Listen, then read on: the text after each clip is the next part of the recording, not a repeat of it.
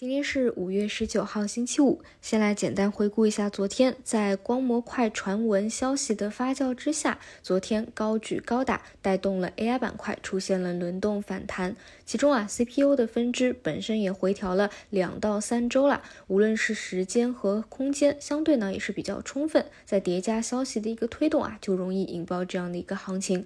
那现在的主要问题呢是。AI 到底有没有反弹的延续性，还是依旧持震荡整理、板块均衡的轮动？其实呢，这一点不需要大家有过于主观的一个判断啊，其实跟随市场就好。主要呢就是看成交量能不能够继续放大。如果继续回到八千亿甚至更少，或者说九千亿这样的一个水平，最好呢还是保持轮动震荡的一个思维。如果说能够有效的放大，站上万亿，并且呢。昨天领涨的有消息刺激的中继啊，能够继续走更远的话，那就看是一个延续。这里呢，我个人还是倾向于啊，保持板块均衡轮动、指数箱体震荡的一个思维。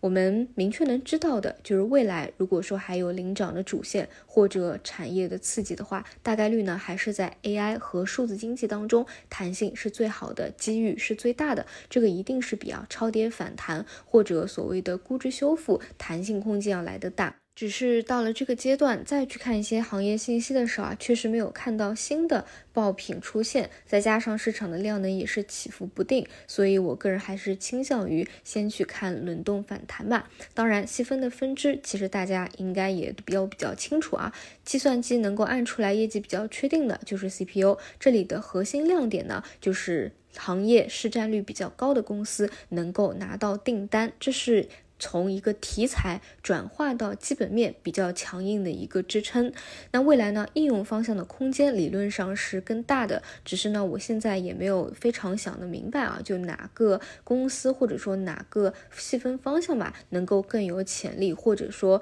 能够落实的一个确定性会更加强一些，这些呢也是需要多去看一些信息才能逐步筛选出来的。那其他的轮动分支呢，包括新技术、中特估的中传。M R 机器人等等，这里呢大家聚焦两到三个就好了，不用关注太多，不用铺得太开。那这里再提一下 M R 啊，其实 M R 的延续性能够有多远？其实基于一个判断，就你觉得今年这个产品有没有可能成为一个爆款，或者说销量比较好的一个产品方向吧？以及呢，尽量啊不要去选实际是拿不到订单、实际不受益的那些呢，可能会跟涨，但是一旦啊这一块儿啊的。销量被证伪了，或者说一轮大家的一个预期炒完了，那后排这些拿不到订单的，一定是杀的最狠的，从哪里起来回到哪里去。除此以外呢，像数字经济、数据要素啊，包括 GPU，都是有可能在 AI 的。昨天的一个反弹的带领下，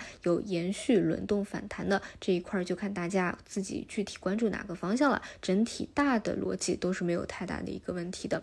除此以外呢，就风格上面来说啊，如果成交量有效的放大啊，再回到万亿以上，那可以重新关注大成交量的个股。但如果说依旧是维持八千、九千啊，那更多还是偏小票的一个行情啊，这个是风格上的。差不多就这些吧。其实最关键啊，主要我觉得还是得保持一个横盘震荡的思维，涨了不上头，跌了不恐慌。以上就是今天的内容，那我们就中午再见。